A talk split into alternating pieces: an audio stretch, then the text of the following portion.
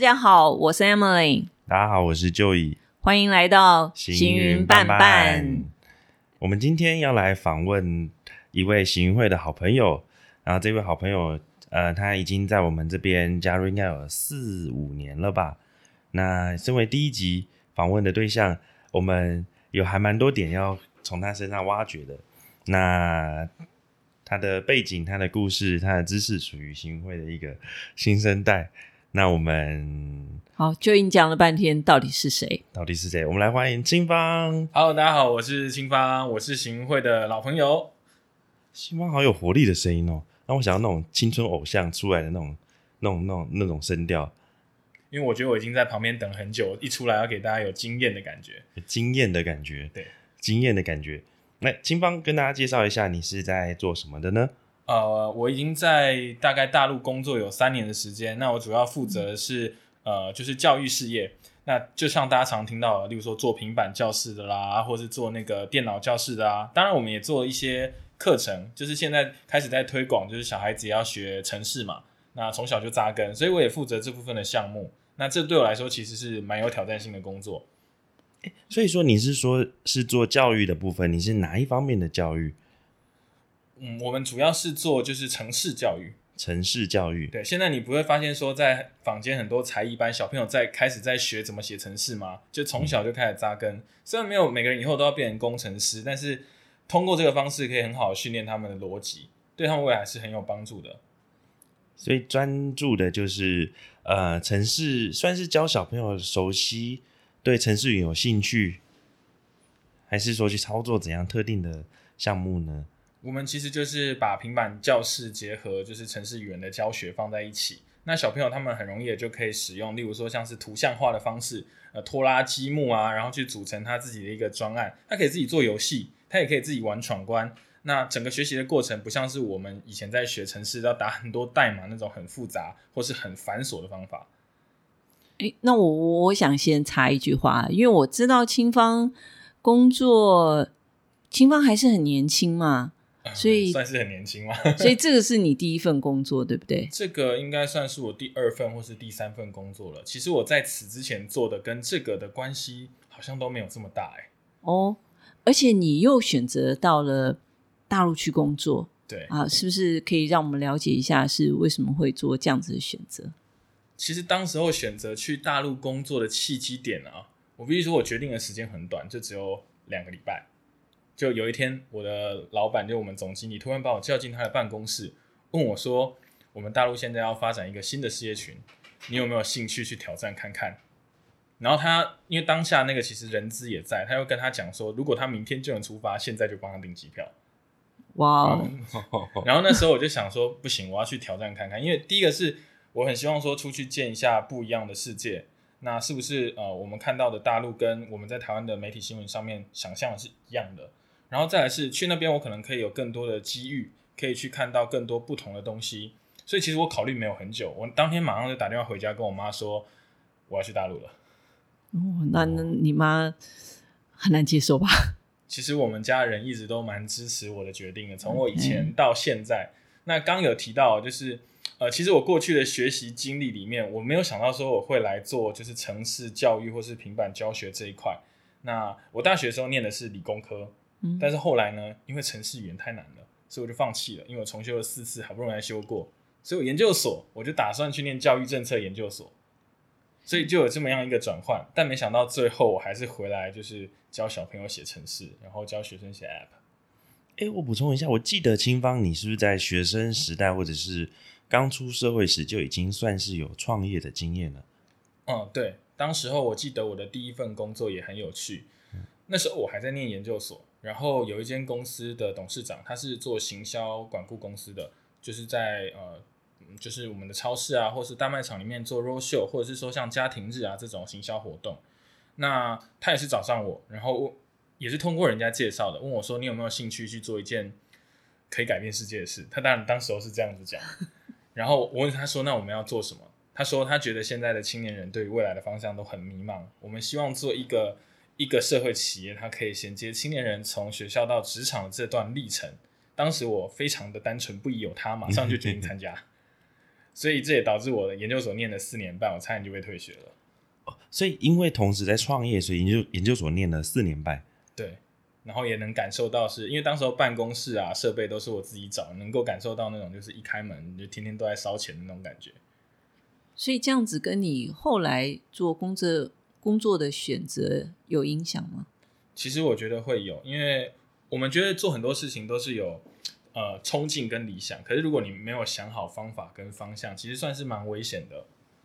就是你会把很多的时间跟精力放到这个里面去，但是你其实不知道你未来要往哪一步走。就好像我们说我们要做一间公司，我们先找到商业模式跟我们的策略，当时其实没有这么多的想象。那也那时候也还算很年轻啦，就是大概大学毕业就二十二、二十三岁。嗯，那对于世界其实想象的是非常美好的，就觉得我出去只要有热情、有冲劲，我就一定会成功。这跟以前在学校玩社团的经验很有关系。毕竟在参与社团的过程当中，我有很多成功的经验。我以为这样的经验复制到社会上面也会获得一样的结果，嗯但好像不是这样子。在这个之后，你又去了大陆去工作，有没有给你更多的一些冲击呢？我觉得台湾的环境跟大陆的商业环境还是很不一样的。呃，我常常在大陆做一些生意啊，或者是说跟人家做一些服务方案的时候，他们都会觉得，呃，台湾的公司做事起来非常踏实。那就我自己的观点，我觉得大陆是，或者是我们讲中国，它是一个非常善于宣传的国家。它街头巷尾都有红布条，那他所有的东西行销也都是不管做不做成，我先打出去再说。嗯对，所以就很多东西你会发现，哎，表面上做的漂漂亮亮，但其实不是那么踏实。那我在面对那边的人的时候，会发现他们比我们还要更成果导向。他今天可以给你买任何东西，但是你要达成他的期待。嗯对，所以我们在这边就是尝试着做这样的一件事情，尤其是我们服务的是学校啦。那大家知道学校都会有很多指标达成嘛，对，例如说可以帮助招生啊，参加比赛可以得奖啊，那他们也很不避讳，就直接拿到台面上来跟你谈。所以你觉得两边的文化差异，虽然都是我们讲就是中华民族或是华人的国家，但其实还是有不一样的地方。他们那边政策跟政治考量的因素更多，然后做起事来也比较没有那么踏实。对，这是我发现比较大的在大陆做生意比较大的差异。然后其实他们的生意的形态或是商业模式，其实比台湾来说还要更重视关系。嗯对，还要更重视关系。所以，我们一个业务可以去学校里面，就就例如说，跟这些老师啊，或是这些长官啊，一起混一个礼拜，然后想办法打好关系，然后再从当中去找到生意的机会。那我问一下啊，就是呃，从就学求学期间，研究所时间就已经创业，然后到后来开始在做呃，去大陆前也是在台湾做呃，也算教育训练的工作嘛。对，销售销售训练，嗯，对然后我记得刚刚有注意到你有提说，哎，之前社团的经验都很成功。你是说，呃，你有哪些之前的经验，然后这也对你未来的呃做法、未来做的事情也有所帮助？那之前所谓的成功，大概是指哪些？跟大家分享一下。嗯，我大学的时候参加了一个就是非常活泼社团，就是大家听到这个词就会觉得这群人就是搞活动。我参加的是康复社，康复，嗯对，但是我念的其实是电机研究所，也就是大家脑袋当中的宅男会出现的地方。所以我去参加这个社团其实是非常特别。那也因为踏入这个社团，所以我开始有一些转变。例如说，如果你在以前找我来录这样的节目的话，我可能就等着你发问，然后我一句话也说不出来。但是在那里，我需要训练很多就是上台的这个能力，因为我要去带小朋友，要去做社会服务。那那段时间我做的非常有热情，而且也非常有兴趣。那也报名了，就是不管是学校也好，国家也好的好几个奖项，最后都有成功的获奖。那一段时间哦，就是我刚刚讲从我学校衔接到创业那段时间，我在学校觉得我已经无所不能了，嗯，但没想到我出了社会之后又跌了一个大跤，没想到事情真的不是这么简单。好，哎，在学校已经无所不能，出社会跌了大跤，我觉得这个真的是蛮蛮特别的。然后这边我想要补充一下跟，呃，不管有认识习云会或者现在在听的各位朋友介绍一下，不管是你本来就认识清芳，或者是你可能呃现在听的这个才第一次知道清芳这个人，他是一个呃蛮年轻，哎，你现在几岁？三十三、三十三十三岁对算年轻吗？对，在一个二十几年的社群来中，对我社群来说 是年轻。是很年轻的，对。然后那像呃清芳加入行运会之后，然后几年内，哎，就发现说他有把握机会，然后分享了一些书的内容，以及做一些不同的主题，然后分享的内容都可以提供出很棒的观点，然后也有很好很厉害的简报。后来才知道，哦，原来他刚刚讲了那么多的教育训练，他做的教育训练机构是，我做的教育训练机构？是大概是哪方面的教育训练？啊、我呃这一份工作的就教育训练，原本是做苹果的销售训练，苹果的销售对，训练，然后后来才转去做这个城市教育，因为我们知道平板上面可以去做就是呃城市的就是创作嘛，嗯。那我们就用平板带小朋友做学习。对啊，我对青芳的印象就是充满了热情，然后很正向，然后而且分享就是出来的简报的视觉跟内容跟结构都是有设计过的。后来才发现说，原来他自己其实在很早以前就已经对于演讲、对于简报的部分有一些很很高的自我期许，也一直在这个方向做努力，所以才呃不断的在这方面的能力上有所提升跟进步。但是我必须说，要不是因为行运会，我觉得我应该会很摸鱼。那为什么呢？是因为当时我被就是我们行运会的这个大前辈，也是我们的谢老师介绍进入行运会的时候，他就告诉我，这里面都是一些很厉害的人。所以我第一次要上台的时候，我很紧张，我在家里准备了好几个礼拜。所以并不是说，哎、我每一件事情都做得很有结构或是很清晰，但我觉得就是这样的一个地方会让你就觉得不行，我不能输，我要好好努力，因为我要上台讲给大家听。哦，原来，哎、你让我想到，所以你记得你在行运会分享过哪些主题吗？我在询问分享，我印象最深的就是《游戏化实战》这本书，也跟我过去带那个团体活动的经验很有关系。然后我就在呃这次的导读，我们讲导读好了，当中使用了很大量的活动去做操作。那这可能是过去在这个读书会当中比较少有的状况，所以一开始我发现大家好像不知道现在自己要干些什么事情。但是当到你把这个整个气氛带起来的时候，其实整个学习的氛围，我觉得很棒，我也很喜欢大家这样互相交流讨论的一个状态。嗯游戏化实战是行呃是行会里面很少有的那种以工作方为呈现方式的一场讲座。那那是一本书，叫做《游戏化实就是叫战》游戏化实战，呃，游戏化实战就到这五个字。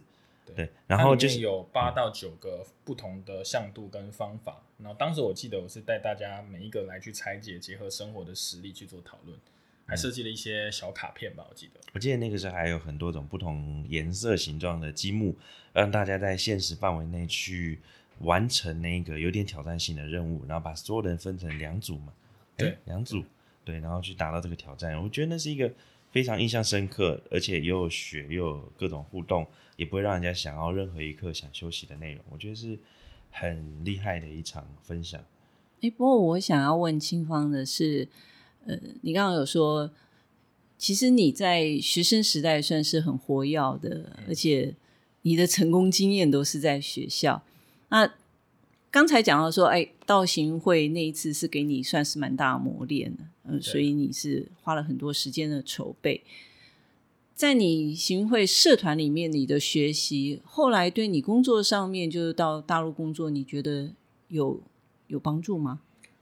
我觉得在行会学到还有一件重要的事情，就是不断自我进修跟成长的能力。但我必须承认哦，就是我去大陆之后，因为比较少参加行会的实体活动，我书没有看的比 像以前那么勤劳了。嗯那也比较少，因为我要准备一本书，然后的导读，我就把一本书反复的读好几次。不过每次看到巡会在聚会啊，或是在导读的时候，尤其是像呃 Tony 老师哦，他坚持就是商业周刊，或者是现在是哈佛商业评论的导读这么多年，我都会提醒自己说啊、我好像不能够就是让自己这么摸鱼，就是嗯空闲的时间，你还是要好好的来学习一下。嗯，对，所以对我来说还是很有帮助的。我是想再问秦芳一个问题是，因为刚才你有提到在学校你觉得无所不能，可是到了社会上之后，你跌了一大跤，是可以跟我们分享一下吗？我们刚刚一开始有提到说，我的第一份工作是做创业嘛，对不对？嗯那我还记得当时候董事长找我，我的第一份工作是先跟在他身边实习，所以我的名片上的第一个职称叫做董事长特别助理。嗯我、，听起来好像很厉害，很威，但是事实上就是帮董事长打杂的。那也是为了就是筹备这家公司。那这家公司开始做的时候啊，因为我一开始在想说我要找什么样的人当我的伙伴，所以我就开始从我学校的社团的呃学长、学弟、学学妹开始找，我就把这群人找在一起。然后我们反复尝试了很多次，我们发现说，虽然我们做这件事情的利益很好，可是我们没有办法养活自己。嗯，也就是说，我们要帮助的这一群社会新鲜人，偏偏就是最没有资源的人。他们不可能拿钱出来参与培训，不可能拿钱出来参与讲座。那以整个社会当时的观点来说，嗯，谁要投资新鲜人？嗯，对，所以我们办了很多讲座跟活动，那也经营了粉丝专业，我记得最多一度到三四千人，但是最后因为没有办法让自己好好活下去，就失败了。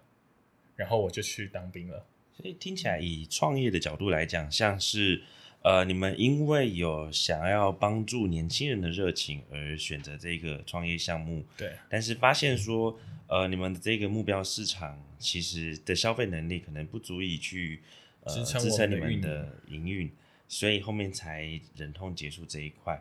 对，那这个哇，那这样子现在回想起来，应该有不一样的收获吧？对，那刚刚也提到说这是我第一份工作，后来我其实当完兵出来的第一第二份工作，其实也遭遇到蛮大的挫败。嗯，我第二份工作我其实很少跟大家讲这个，我第二份工作只做了半年，哎我没听过哎，这第二份工作只做了半年，而且这第二份工作最后的结局是我是被公司资遣的。是好怎么是是因为什么原因？因为我当时候进公司，用我很习惯的这个作业模式在处理公司的一些事务。那我对于这些事情又有一些坚持，导致说其实很多事情我的进度是不如预期的，或者是说整个状态是还不行的。那当时候的主管就是也有找我谈过，那他告诉我一件事情，我记得印象很深刻。他说你非常努力也很用心，可是我觉得你目前的这个工作状态并不适合我们。那我要坦诚的告诉你，那你应该要怎么调整？那这个主管其实呃，虽然说是他让之前我让我离开了这家公司，可是其实我们在我离开公司的前一天，我还跟他一起吃饭，然后还很坦诚就问他说：“那你觉得我的问题在哪里？我可以怎么样修正？”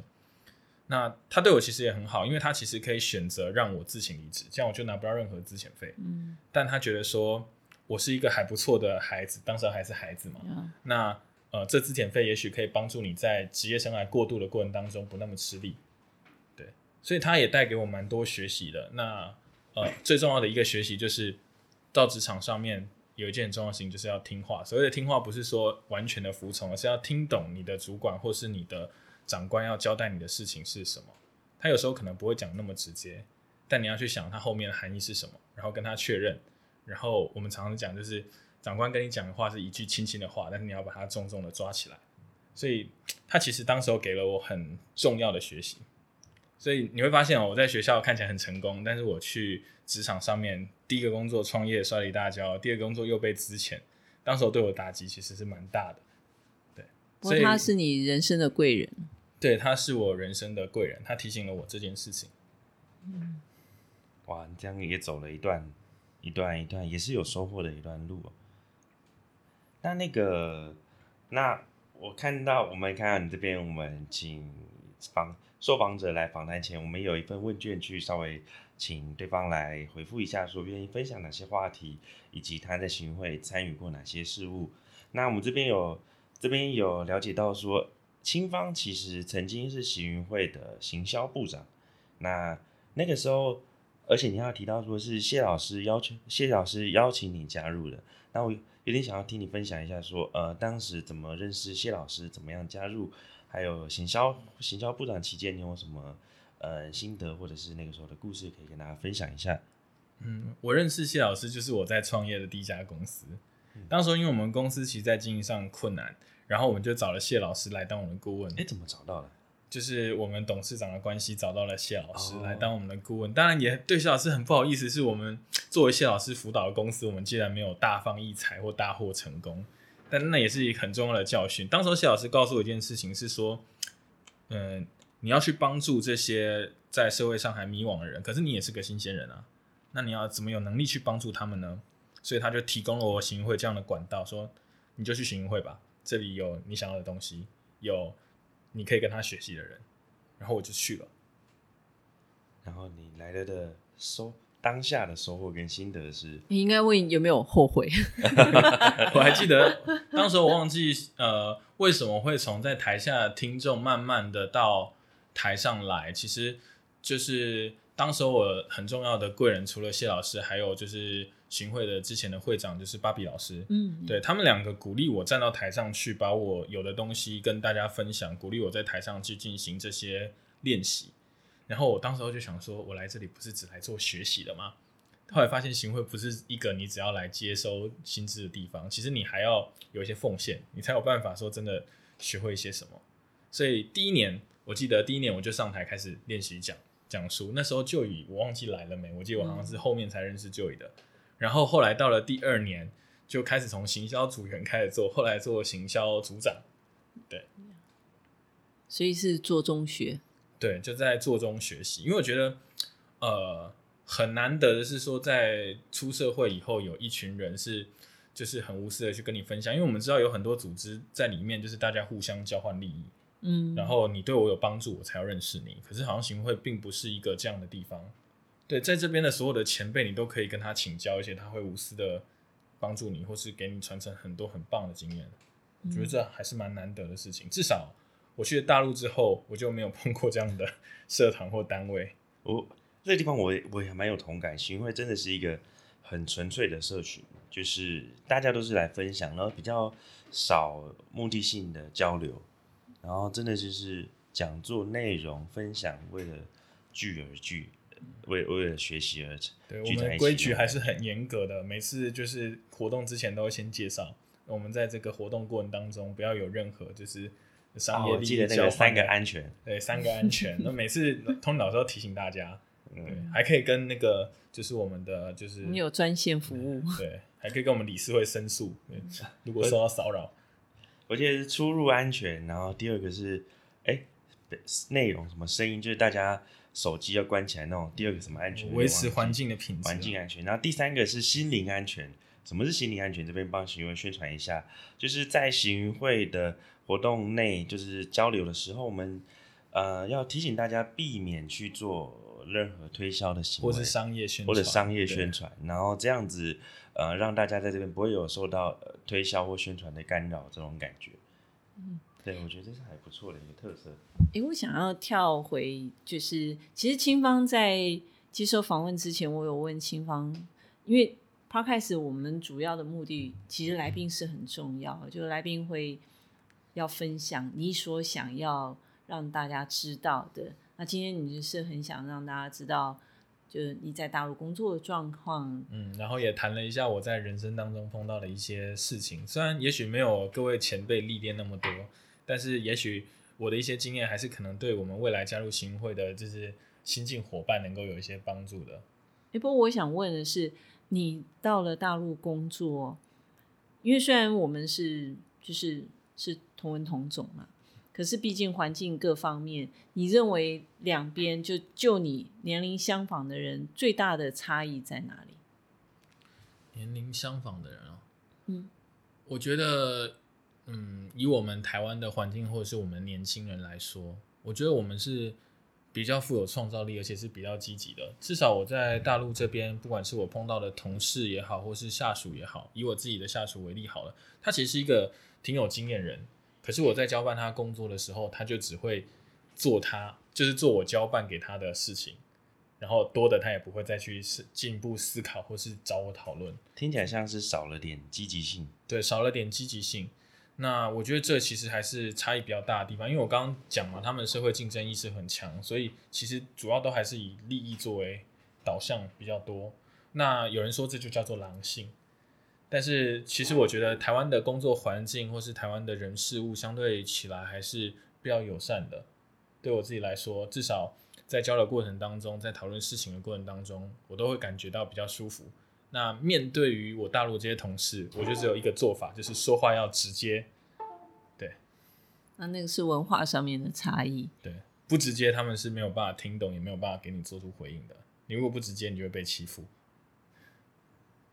那有没有一想要跟？因为还是会，呃，有蛮多，我想就是身边年轻的朋友，他们会想要去海外发展。嗯。呃，你有大陆这样子一个经验，有没有想跟大家分享一些什么样子的建议？我觉得如果有机会到海外发展哦，不论是我们讲中国大陆好了，或是其他的欧美国家，我觉得如果有机会尝试，你就可以挑战出去。因为当你开始有了自己的家庭之后，其实因为我们讲说你要这么有冲劲，其实是很困难的。但当你踏出去这一步，你待个不管是三年也好，五年也好，你都可以看到不一样的思维方式、不一样的世界、不一样的生活模式，会帮助你拓展视野，有很大的就是帮助。是因为有些事情你没有亲自经历，或是你没有踏上那块土地，你没有办法就是很深刻的去多体会。像我以前连大陆地图那些地名位置，我其实都不太清楚。但我去了大陆之后，我就知道说，哦，那些地那些就是景点啊，或是那些地方都各自位在哪里，他们有什么样的特色。那对了解世界，我想也是很有帮助的。我们常常在讲嘛，就是呃，台湾虽然是个小岛，可是我们要有国际观。那要有国际观。也没有办法说，我们只是看看电视上面的新闻啊，我们就能够有国际观。亲自走到那个地方去，不管是旅游也好，工作也好，亲自走到那个地方，然后亲自看一看这个世界，我觉得还是非常重要的。而且趁着年轻的时候去，比较没有负担了。哎，确实，因为仔细想一想，如果你那个时候，呃，比如说现在公司突然通知你要外派的时候，那时候如果你有。其他很多羁绊在身边的话，或是我有老婆小孩，或者是老婆小孩，你自己 Q 出来了。对，所以那个我是单身是吧？对，所以我想公司派我出去是有原因的，他就知道我决然一生哈。对，而且还年轻，还未婚。我还前辈还告诉我说，你去大陆要不要带个女朋友回来？这样也是不错。他说，认识一个地方最快的方法就是交一个当地的女朋友。请问你在这方面有成就？是这方面还没有成就。因为都被工作塞满了，不小心就太投入于工作。因为一直在台上当讲师，应该很帅，难道没有任何小粉丝或者是女生有机会认识一些了？但是我们还是要保持自己，对不对？爱惜羽毛。就即便是讲师，也是要注意师生恋的问题，对不对？注注意这些问题，我们还是要注重伦理道德。哦，所以那个 Joey 是比较专注这一类的问题。没有，哎，所以，所以你现在。呃，刚刚你建议鼓励大家多去尝试，多去挑战各种不同的机会。那对于如果现在有年轻人还在呃物色或者在考在评在考虑说要不要去大陆发展，那你会给年轻人什么建议呢？我觉得现在来大陆你要选对产业的类别，因为确实大陆的发展是非常非常快的。可是也因为它发展很快，过去我觉得我们就是。台湾人过去还是很有优势，因为我们掌握了他们不熟的一些、不知道一些技术或是内容。我们常常讲，就是其实商业的本质就是卖落差。可是你发现这几年大陆进步的幅度很快，包含行动支付、包含基础建设，所以他们没有我们想象的这么落后。所以如果你要过去，你一定要有一份就是很强的专业，有不可取代性，你过去你才会有好的发展。我们早年的呃台商过去都是去建厂的啦，或者是去工厂的这些。但现在这些工厂也慢慢的要准备外移到越南啊、柬埔寨等等的，所以如果要过去，我觉得养好自己的一份专业，然后找一些就是比较专业领域工作。那如果只是要去打打工的话，我觉得待在台湾就可以了。嗯，所以你出去，你一定要对自己有一些期待，就是我要去那里完成什么，然后我现在有哪些能力，可以找到什么样符合我理想跟价值的工作。那有一些人他是在争取在台湾的外派机会出去的，这也很好。但呃，常有人跟我说，就是如果你不排斥在大陆工作的话，其实你要了解当地最快的方式是加入本地的企业。对。刚青芳你有提到，所以因为我们经常在讲到说，呃，讲到大陆就会讲到所谓的狼性，就是呃，台湾跟大陆的差别，我们好像是一群小绵羊，然后对方就是很有狼性。那你实际在那边生活已经有三年，要也在那边工作，你对于说。大陆这个狼性这一块，你有什么样子的看法？可以再补充？我们真的有这样子的一个差距吗？我觉得狼性比较显示在那些我们讲其实顶尖分子上面，因为大陆的竞争很激烈，所以他们必须要不断的凸显自己，把别人压下去，他才有办法就是崭露头角。所以我觉得那个狼性的原因是这样来的，来自于他们的竞争啊，或者是他们本身的这些快速发展的文化。因为如果你不比别人快，不比别人强，大陆人这么多，马上就会被淘汰。